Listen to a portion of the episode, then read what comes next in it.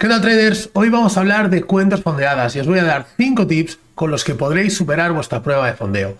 En primer lugar, y uno de los errores más habituales, enfocar una prueba de fondeo de la misma forma que operamos nuestra cuenta real.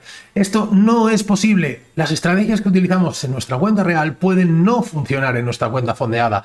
¿Por qué? Pues porque hay una serie de normas que nos infringen las, las, empresas de fondeo, hay una serie de requisitos, nos limitan las ganancias en algunos casos, nos limitan las pérdidas, nos limitan muchísimas cosas, el horario operativo y demás. Por lo tanto, tenemos que buscar algo que se adecue, una estrategia de trading que se adecue a las normas de tu empresa de fondeo.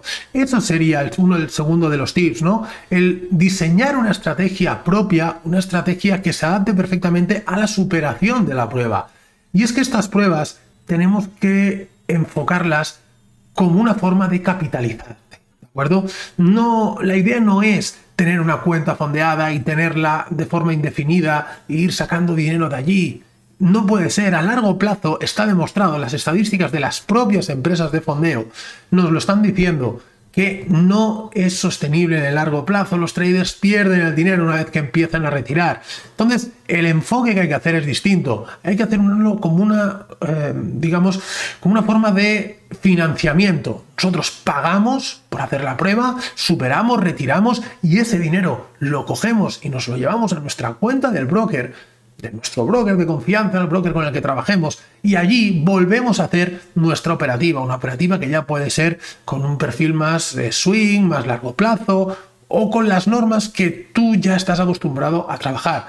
Pero el gran error o el gran, eh, el principal motivo por el que los traders suspenden las pruebas de fondeo es porque intentan adaptar una estrategia a unas normas que no son las suyas, son las que alguien te está imponiendo. Otro punto importante es que, em, y eso es un punto interesante, un punto positivo, y es que siempre estamos pensando en nuestro, dónde poner nuestro stop, ¿no? Hasta aquí todo correcto. Nosotros antes de plantear una operación vemos dónde está el stop, vemos si nos encaja el ratio eh, beneficio-riesgo, conseguir un ratio 1-1, un 2-1, lo que sea, ¿no? Depende de la estrategia de cada uno. En una cuenta fondeada nos tenemos que olvidar del stop. Y esto dirás, ¿cómo me voy a olvidar del stop? Sí, Vamos a pensar en probabilidad, vamos a pensar en estadística y vamos a pensar en el profit. Mi objetivo no es que la operación llegue a stop, mi objetivo final es que la operación llegue a profit.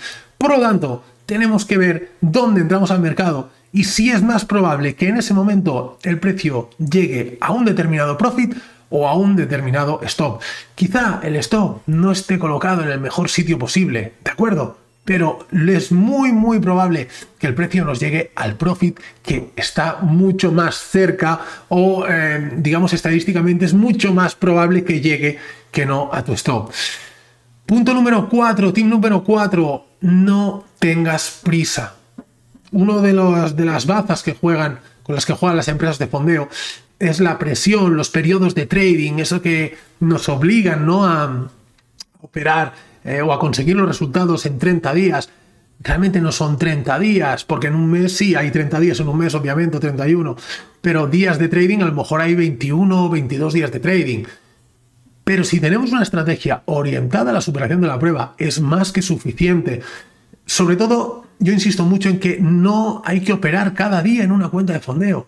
Hay que operar días concretos, días en los que sabemos que el mercado se está moviendo bien, que hay una alta probabilidad en nuestras entradas y hay días que muy posiblemente no tengamos que operar. A lo mejor en una semana vamos a tomar dos operaciones y mira, solo dos operaciones en una semana y cómo lo vas a conseguir. Bueno, pues aquí, eh, aquí introducimos también el tip número 5.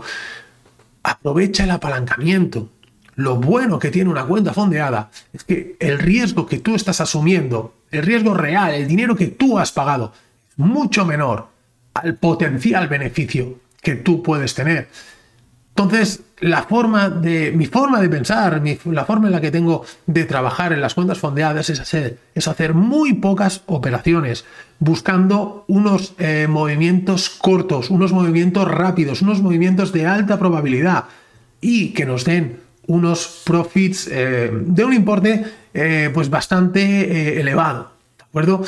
De esta forma nos van a permitir operar durante menos tiempo en el mercado. Y aquí os lanzo una pregunta. ¿qué creéis que es más fácil? ¿Conseguir tres profits seguidos a lo mejor? ¿O conseguir 10 profits seguidos para superar la prueba? Estaremos de acuerdo en que tres profits es mucho más sencillo que 10 profits. Pues entonces, ¿por qué vamos a tardar en conseguirla 10 profits? 10 profits seguidos básicamente es muy complicado que te pase, siempre hay algún stop de por medio, van pasando los días, te estás poniendo nervioso, vas a tener que eh, o renovar la prueba o finaliza tu periodo de trading. Bueno, todo esto es lo que tenemos que enfocar y diseñar la estrategia precisamente para eso, ¿de acuerdo? Y eso es lo que vamos a trabajar en la mentoría de cuentas fondeadas que arrancamos el mes que viene. Vamos a trabajamos con estrategias de alta probabilidad y en un proceso de aprendizaje muy muy cercano. ¿Qué diferencia este proceso de aprendizaje del resto? En primer lugar, el seguimiento diario, seguimiento diario de lo que estás haciendo, de tu plan de trading y lo más importante, la corrección de operativa. Vamos a hacer clases teóricas donde vamos a explicar todo el contenido y cómo debemos enfocar las las, las, pruebas de fondeo, qué estrategia utilizar, obviamente, dónde vamos a entrar. Vamos a hacer muchísimo hincapié en el volumen, es uno de los elementos más importantes en el mundo del trading. Y em, lo que tenemos que hacer a partir de aquí es trabajar, operar.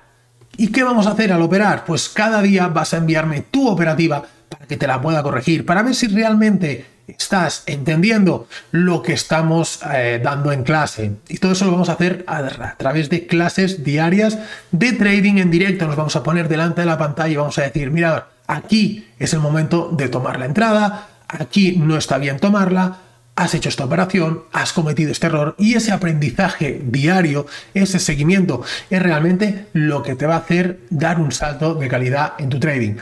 Te dejo toda la info por aquí para que puedas echar un vistazo y recuerda, adapta tu estrategia a los requisitos de la prueba de fondeo. Nos vemos chicos, un fuerte abrazo, chao.